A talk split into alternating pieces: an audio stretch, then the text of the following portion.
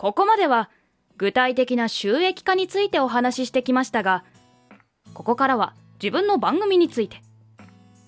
とあるデータによると、現在登録されているポッドキャスト番組の26%が1話しか配信されておらず、さらに44%が4話未満の配信で止まってしまっているそうです。10話以上のエピソードを配信している番組が36%であることを考えると、番組を続けていくこと自体に難しさがあるようです。配信者のお二人は、どのように考えているでしょうか？あとはまあ、よく聞くのが、えー、リスナーは東京にしかいないっていうことと、ああ。これあのー、僕もあの、いろんなコンサルの方に、はい、あの話聞いてもらったんですよね、今の番組始める前に。うんうん、で、そのコンサルの方々が決まってデータとして出すのが、どこでどのぐらい聞かれてるかっていうデータなんですけど。まあそうなるでしょうね。うん、ただ僕これ知ってたんですよ。なんでかっていうと、はい、そもそもポッドキャストやってる人って、こういったデータ取り大好きなんですよ。ああ、はいはいはい。だから、他番組聞いてると、答えが大体出てくる。で、やっぱりそこそこ人気のある番組さんって、じゃあ実際どこで聞かれてるんだろうねっていうのを、あの、自分でツイッターで、はい。皆さんどこに住んでますか？って言って、北海道とか東京とかって並べると、はいはい、東京にしかつかないんですって。おだからリスナーのほとんどは東京のはず。はいはいはい、で実際その数字も見させてもらいましたけど、はい、やっぱりその通りでした。うんまあまあそうなりますよね。うんで、うん、じゃあその東京の人が聞くような番組じゃなきゃいけないのかっていうと、まあそうでもないような気もするんですけど、うん、まあでもその、まあデータとして、はい、まあ東京の人しか聞いてない、まあそんなに流行ってないんじゃないかっていうこともね、言われてたりするんですけど、はい、まあ僕もちょっとこの5、6年ですね、あの、いろいろ番組聞いてて確かに終わるもの結構多かったんですけど、はい、まあ確かにインターネットさんの言う通り、その気持ちの面って結構大きいとは思うんですよね。そうですよね。それまで配信したくてやってるのに、うん、はい、それが定期的にやってくると、ああ、収録しなきゃ。っていう気持ちになってきて、そう。トークネタ、トークネタ枯渇。そうそう、枯渇。はい。で、まあ苦しくなってやめてしまう。なんかいつの間にか配信が止まってるって番組もありますし、うんうん、まああとはその、ライフワークでやってるので、ライフワークの変化ですよね。はい、まあ仕事が忙しくなった、あるいは結婚したとかね、子供ができたとか。まあそれによって、まあ配信頻度が落ちたりとか。はい。まあ久々にね、配信したと思ったらゲスト会か、みたいなこともあるし。あとは、まあ喧嘩。あ、そう、そう、とてもね、それは、わかります、わかります。うん、本当に実際最終回に喧嘩してはい、それをそのまま流してやめていった番組さんもいらっしゃいますし。はい、あとは、あの、相方さんがいなくなっちゃう。ああ、はいはいはい、っていうのもなんかあるみたいですね。はい、まあ結構、ポッドキャストにありがちな、えっと、二人組でやってて、片割れが、ポッドキャストすげえ熱くて、はい、片っぽ連れてこられたみたいな状態の番組だと結構起きやすかったりとかっていうこともあるんですけど、はい、僕のカフェオレディオって、はいまあ2013年からやってますけど、その当時は、二人でやる番組だったんですよ。僕も第一回聞いてびっくりしました。あれ？相方がいる？そう、そうなんですよ。ええ、で、あ、あの、相方の方も、えっ、ー、と、すごく、ラジオ局、ま、ラジオ番組が好きで、うん、ちょっとそういうのに興味があって、やろうっていう話になって、やり始めたっていう経緯があるんですけど、あの、やっぱりあの途中で、やっぱり難しくなってしまって抜け、途中であの、全くあの収録に来なくなっちゃったんですね。で、でも、まあ、ちょっと、とりあえず僕はもうそこでも根性で続けて、きましたね。あの、まあ、もう、配信を途切れさせたらもう死ぬぐらいのレベルで やってました。すごいそれこそ、まあ、今そのカフェオレディオっていう番組を動かしてる、えっ、ー、と FC2 ブログっていう土台があって、あはいはい、であれをえっ、ー、とタイマー予約投稿っていうのが、はい、あのうちのポッドキャストスタイルにするとなんかシステムの都合でできなくてでだから、その、日曜日に必ず更新しなくちゃいけないから、あの、居酒屋の飲み会の二次会を、泣く泣く抜け出して更新をするとか、そういう日々もあ、ありましたね。はいすごいなぁポッドキャストに命かけてるなあもうこう日曜日に究極に仕事が詰まって超残業とか もうありましたしそこも、ま、満喫行って更新したりとかありまししたね。そう、なんとなくその、更新できない時はい、も、リスナーさんってなんとなく許してくれたりはいはいするんはいはい。ですよね。はい。まあ、それがポッドキャストらしさというか、はいはい。まあ全然こっち都合なんですけどねうん。配信者都合なんですけど、なんとなくそれをリスナーさんが優しく許してくれてるっていう場面もよく見ますし、はい。僕も何度も経験ありますし、あれですけど、はい。あのーまあでもやっぱりなくなったりとか、はいその配信が止まるってことに関しては、やっぱり物理的にやっぱり新しい回が上がってこないと寂しいそうですね。ですもんね。だから、僕の、うんまあ、スイラジとか裏カフェとかの場合は、まあ、ちょっとでも、あの、配信のペース、まあ、叱るべき放送曜日に上げられなかったらもう即謝罪文を出しますし。あスポンサーいますしね。まあ、そうですね。んそこは、まあ、やっぱり、番組を始める上で、決めたルールなんで、うんまあ、そこはなるべく、あの、叱るべきものとして確実に、あのキープして守らなければいけない砦と思っていて、そうですね。徹底してますね。はい。僕はもう迷わず、不定期配信って、ポッドキャストをあ 書きましたね。あ、はい。た、もう本当に、まあ、ルールを変えるのであれば、あの自分たちでケツを持ってちゃんとこう、こうで、こうでから、うん、うん変えますってちゃんと言う。うんんっていうの、スタイルは取りたくて、そのまあ、継続的な配信が、まあ、リスナーとの信頼につながるとか、うんうん安心感につながるとは僕は思ってるので、はいそれは重要だと考えて。そうですね。決まった曜日、決まった時間に上げるっていうのはもう確かにその、うんはい。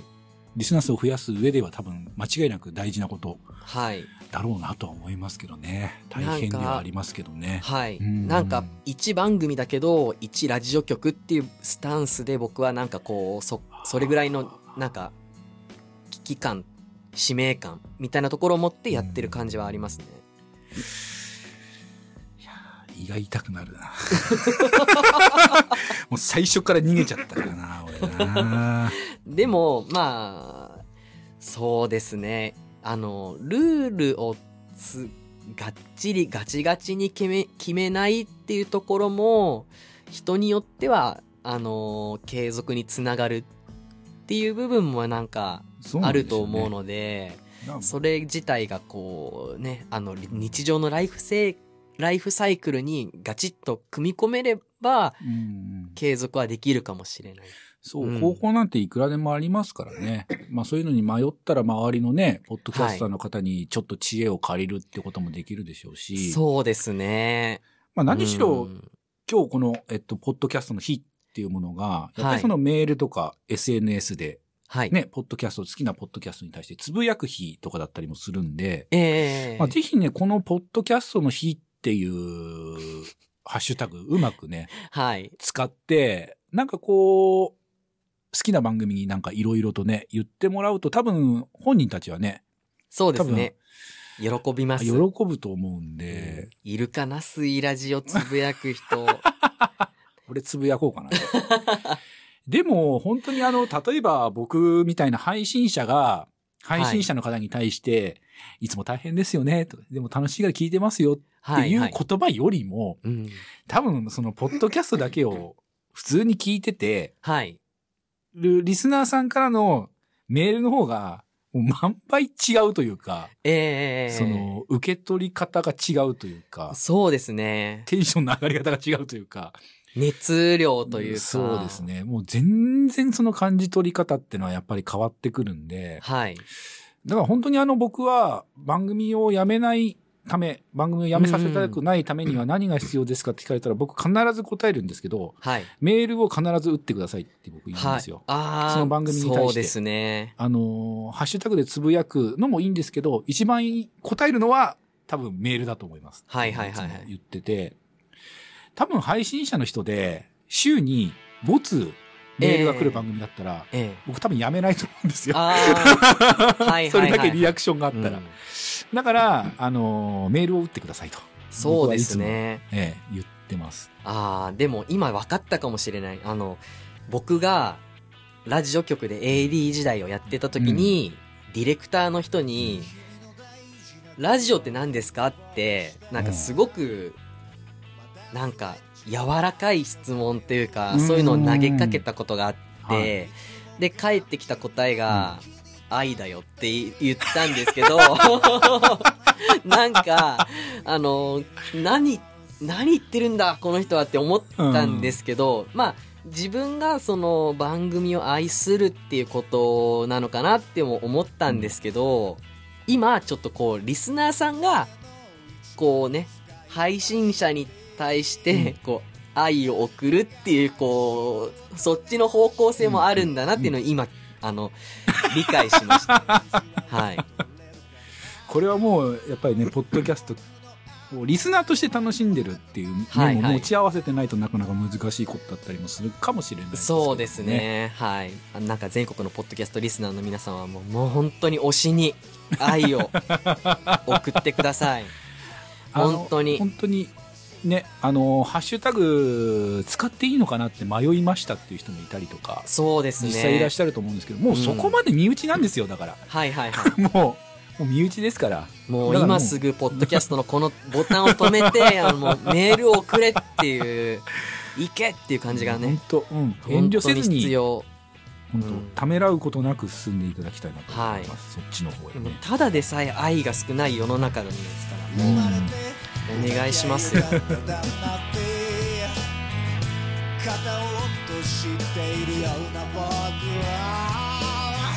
優しくそっと抱きしめて君が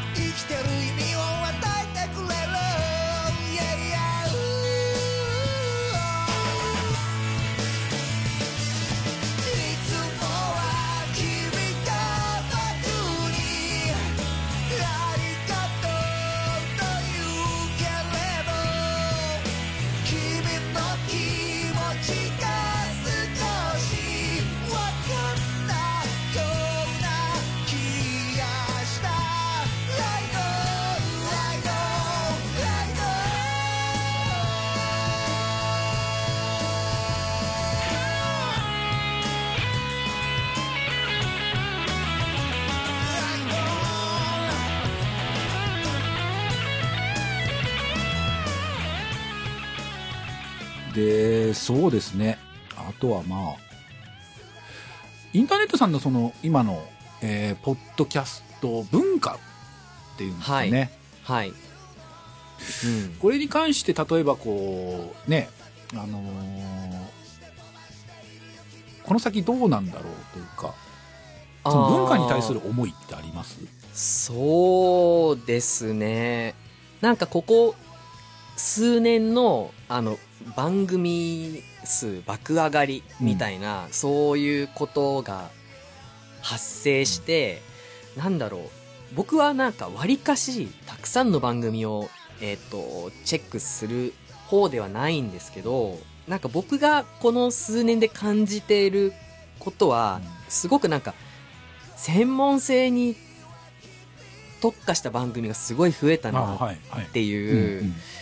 印象があって、なんか昨日 Google でこういうポッドキャストあるかなっていうので、もう当てずっぽうにキーワードスペースポッドキャストっていうので、あの Google で検索してみたんですけど、例えばなんか本当に思いつきですけど微生物スペースポッ。ドキャストっえて入れて検索してみたら、はいあるんですよね。ありますね。なんか知んないんですけど。思い浮かびますね。あ本当ですか？やっぱり、タカさんってめちゃくちゃ、そういうのをディグっていうか、こう、は、見てらっしゃるんですよね。って聞いて、やっぱり、例えば、一つの食べ物のジャンルであったり、えーマニアックな音楽ジャンル、ワンジャンルを徹底的に掘るとあか、はい。昆虫とか発酵とかいろんなジャンルがあって、なんだろう新しい情報を知らなかった情報とか取り入れたりその分野にえっと系統してる僕もそういうジャンルが好きだっていう人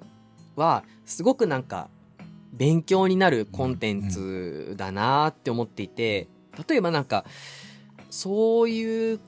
番組がたくさん増えているっていうのを見ると例えばなんか知ることであったり知識を得るっていうことに今リスナーが重全体的なリスナーがそういうものにうん重点を聞くとか学ぶっていうことについて重点を置いてポッドキャストを聞いてるんじゃないかなっていう印象がありますね。でそれらの番組が例えばまあ微生物のね全部紹介しちゃったからな例えば配信停止になっちゃいましたとかうん。なっても、アーカイブは、まあ、自分たちがこう潰さない限り残すので、残るので、まあ、それらがずっと残っていくってことはすごく重要だと思うんですけど、うんうんと、そうですね。なんか、僕からすると、そういう番組がすごく増えてきちゃって、なんかあの、なんて言うんですかね、普通の番組っていうのが、こう結構少なくなってきたなっていう印象がありますね。あ例えばなんか料理を作ることが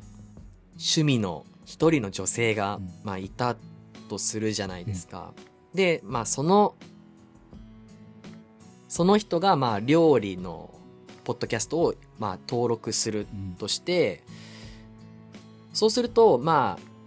料理のポッドキャストは自分の趣味の一つとして聞けるけど、それ以外にポッドキャストを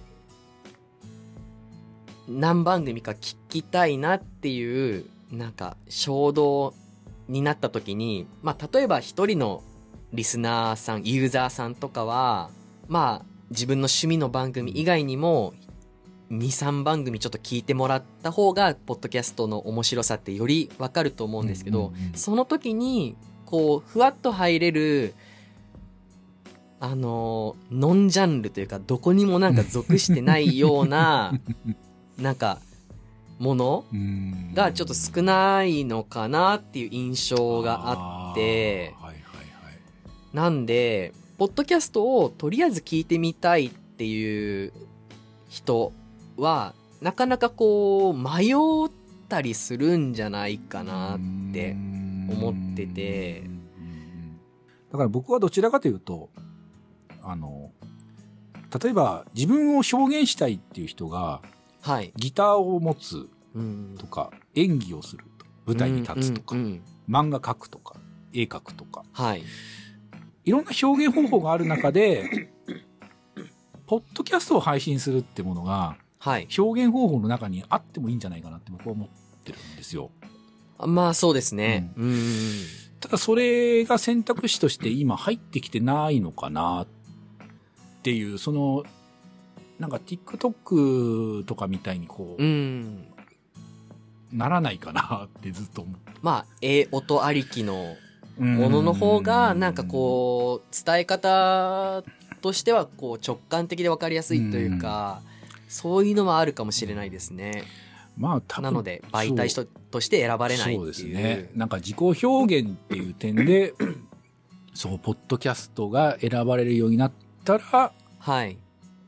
なんか変わるような気がするな。うん。その文化としてもまた変わってくる気がうんするなとは思はいってて、本当平和なんですよ、ポッドキャスト。う界隈ってんそうですそんねな揉めないじゃないですか、他の媒体に比べたら。そう揉めないですね揉めないですね。あんまりこう火が飛んでこないっていうところを見ると、やっぱりみんな落ち着いてるんですよね、多分ね。まあ、YouTube とかと比較するとそうですねへえ、うん多分そうだと思うんですね。いろんな業界のね、方のポッドキャスト聞いてても、本当にポッドキャストって平和だよねって、ん。おっしゃる方多いんで、うんまあ多分間違いないだろうなとは思うんですけど、はい。まあそれだけこう、なんつうんだろう、落ち着いた方が多いというか、うん。うん。だからこその、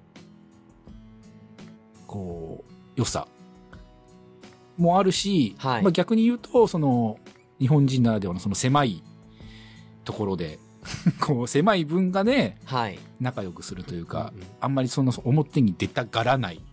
というか、うんううそこで満足しちゃうっていう、その日本人の、まあ美徳でもあるけども、はい。まあ悪いとこでもあるっていうような、まあそんな感じもやっぱりポッドキャストにはあるので、だからこっから2年ぐらいかな。今の、その制作会社の方々、その陽キャの方々が、どういう風にするのかなっていうのはちょっとここ2年はちょっと見ていきたいなとは思うんですよね。はい。だからまあ、しばらくはこんな感じなのかなっていう気はするんですけどね。ええそうですね。んどうですかね。まあ、ここまでちょっといろいろと要因話してみましたけど、はい。やっぱりポッドキャストで食べていくっていうのは無理ですか？ええ そうですね。なんかあのーグッズ売ったうり、ん。サブスクやってみたりとか、そういうのよりかは、なんかもう、音源をラジオ局にも持ってって、これどうですかってやった方が、あのードストレートでいいかもしれないですね。僕はちょっとマジでそれをやってみたいと思ってて。あのー水曜のラジオは一応ちょっと最終到達点みたいなところははい。あの番組を作るときに定めていてあよく話されてますよね、番組でね。はいどっかのなんかコミュニティ FM うん。とか、そういうところの本当になんかフィラーとかのそういう時間でもいいからちょっと流して流していただけるような感じになるなってなんかちょっと一枠うん。水ラジ水曜のラジオは水ラジって呼ばれてますけどそういうのがちょっと置かせていただけるようなところができたらちょっと僕としては最終到達点かなって思ってますね。なんか自分の収録はなるべくいい音質で撮ることは心がけているので、そういうあのも目的っていうてところもあっての音質はちょっと頑張ってるな、頑張りたいっていうところもあるのでそういうところにもう直接ガーっていくっていうのはいいかもしいいかもしれないなって僕は思います、ええー、すごいな。本当にやってみたいと思います。まあ、ね、実際そのポッドキャストをやられてて、はい。そういったところに進出した方っていらっしゃいますからね。そうですね、うん。やっぱりあの実際にあるので、うん。それは0%ではないじゃないですかポッドキャスト活動を経て、はい、ねプロになられたって方もいらっしゃいますから。はい、はいまあそうですね。夢ではないような気がしますね。現実的にできそうな。はいんそうなるとちょっとねなんかち違ってくるのかなって、2022年9月の DJ インターネットは思ってます。はい。そうですね。はい。だからまあ、これからね、その番組を配信しようとしている方々はい。に対しても、なんかこう、その、結局その、ポッドキャスター全員が、そんなガツガツしてるわけではなくって、はい。で、別に自分の楽しいことが、こう、できてれば、うーん。とか、まあ、ね、表現する形っていうとなんかちょっとあれかもしれないですけど、まあ純粋に自分の言いたいことはい。が、あの、言えるものとして何かこう使っていただきたいなっていう気もするし、まあそれに対して、その寛容に、かつ寛大にはい。受け止められる受け皿みたいなものに、こう僕らがその何年か配信してる人間がなれればいいなっていうのは、うんうん。ちょっと思いますかね。うんそれこそうんね、うん水曜のラジオ聞いてて、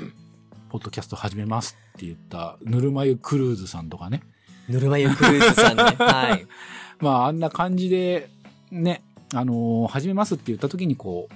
ちゃんと受け皿になってあげるというか、はい。ちゃんと見てあげられるような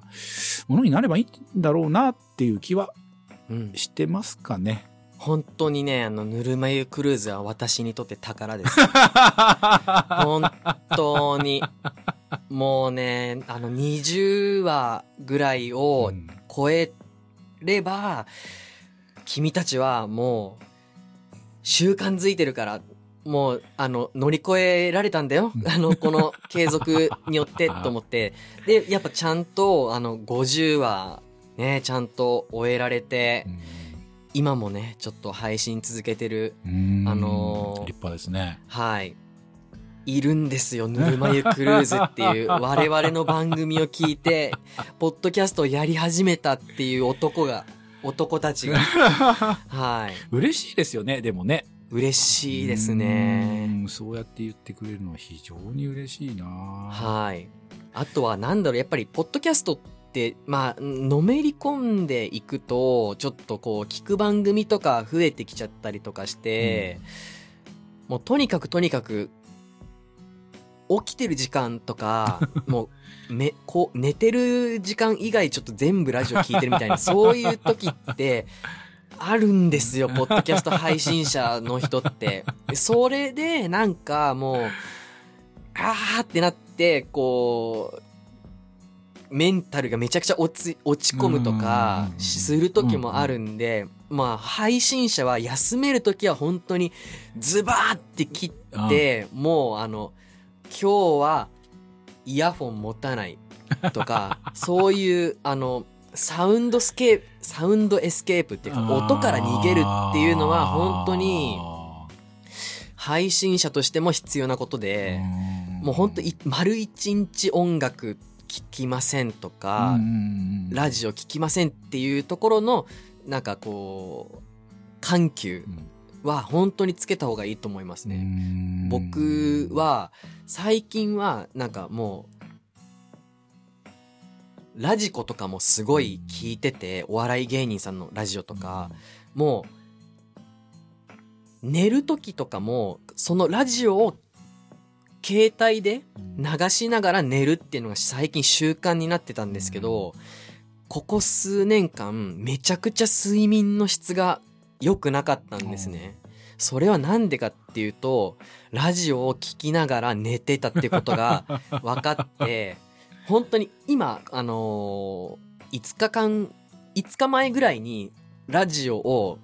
試しに聞かずに寝てみたら結構な安安眠を得られたんですよ。なので、やっぱね、こう、がっつり沼にこう、はまりすぎるっていうのも問題かな。バランバランスを取った方がいいかなって、最近の気づきでは思います。なるほどね。はい配信者はもうちょっとたまにね、ラジオのこと全部忘れて、うん。なんか散歩してみたりとか、散歩してるとな、うーん、なんかこう、いい音だなとか、景色の風のそよめきとかが結構気持ちよくなってくるのを、再び思い出すっていうか、そういうことがあったりとかするので、本当に気をつけた方がいいと思います。うん。っていうのが最近のポッドキャスト配信者にもう伝えたいこと。はい。です。なるほど。はいわかりました。じゃあ、一応ね、まあ、着地としては、はい。ポッドキャストで食べていかなくてもいいんだよっていうことでいいですかね。無理しないで、無理しないで。無理しないでいいんだよっていう。いや、本当うん、楽しんで、ね、この文化を、うん、楽しんでくれればいいかなともはい思いますんで、はい。ね、あのー本当に、まあそれに向けて聞いてくださる方がね、ちょっと面白いと思うものを、まあ、僕らも配信ができたらいいなと思いますんで、まあ、はい。せっかくですからぜひあの、番組の宣伝を最後に、はい。ええ、ちょっとしてもらって。そうですね。じゃあ宣伝させていただきます。水曜日のラジオではありません。水曜のラジオです。あの、水曜は漢字、のはひらがな、ラジオはカタカナ。えー、っと、3人のおじさんが好き勝手に、千葉県柏市に住んでいる3人のおじさんが好き勝手に、リスナーからのメールをぐちゃぐちゃいじって笑い倒してぶん投げるっていうあの素晴らしい番組になってます。で、私があの編集、収録、アップロードとかの全責任を負ってパーソナリティをやってる DJ インターネットです。はい。あのもう全力でやってますので、ぜひ皆さんちょっと聞いてみてください。はい。あれですね、番組でちょっと話してましたけど、この前の。はい。あの、うちの、あのー収録してる、CM を収録してる回のあ そう。お話。そうです、そうです。ね、あの、してくださって、はい。で僕も 笑っちゃったんですけど、はい。京平さんのおっしゃる通り、あのはいはい若い女の子にどうやって宣伝するんだっていうところで、はいはいはいはい。僕ら30分ぐらい、はいはい。あのね、あの、プロキパレスチャンネルさんには、あの、水曜のラジオを、の、ラジオ CM を作りませんかって言っていただいたっていう経緯が、実は、ねメールでいただきまして、全然もう、作ってくださいと、もうマジでお願いしますっていうところで、まあちょっとね、タカさんとやり取りさせていただいて、こういうコンセプト、ターゲットで CM 作ってほしいっていうのをね、提案させていただいて、はい。それが、まあ、あの、若い女性リスナーとかをターゲットにした CM を作ってほしいっていうのをちょっと依頼させていただいたんですね。あの、あのくだり全部カットしましたけど、はい。ろろくなもの出てこなくて、はい。女性か、女性かって。女性に響くってどういうことだろうなとかって言いながら、そうですね。まあ、あそこ、まあ結局提出したあの2音源がもう限界だった。はい。本当に、あの、ご迷惑を かけたなーって、ちょっと反省しました。うそうなんですよね。まあちょっと、ね、今、まあ僕が大好きでね、何度も何度も聞いてますけど、僕はやっぱり30代、40代の方だったら、ん。はい。一回聞いたらうん多分ハマるだろうなっていう気はするので、はい。ぜひちょっと試しに皆さん聞いていただきたいなと、はい、ありがとうございます。思っておりますので。あのね、ジングル出だしがバーンってきますから、ちょっとあの、ちょほんのちょっと再生開始するときは、あの、ボリュームを下げることをお勧めします。その後はいい流れでいきます。はい。ねまあぜひちょっと聞いていただきたいですし、また、ちょっとね、この後後半戦もございますんでね、はい後半戦も、あのーインターネットさんが、はい。えーっと、まあ、インターネットさんのターンになりますかね。ああ、そうですね、はい僕からちょっといろんなことを聞くっていう形はいになるかな、していそちらの方もね、引き続き楽しんでいただきたいなとはい。思いますんで、はいぜひちょっとよろしくお願いします。とりあえずここまでが前半戦となりますんで、とりあえずインターネットさんありがとうございました。はい、ありがとうございました。はい。ついあ どうぞどうぞ。はい。えー、お相手はとかにします？あいつものあの 水曜のラジオっぽくした方がいいですか、じゃあお相手は、えープロキパレス主催のタカとはい、えー、水曜のラジオプロデューサー DJ インターネットでお届けいたしました。ありがとうございました。ございましたご拝聴いただきましてありがとうございました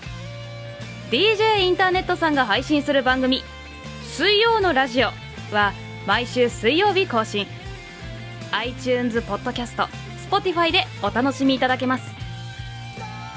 ポッドキャストの日を皆さん楽しんでくださいそれでは三島慶でした。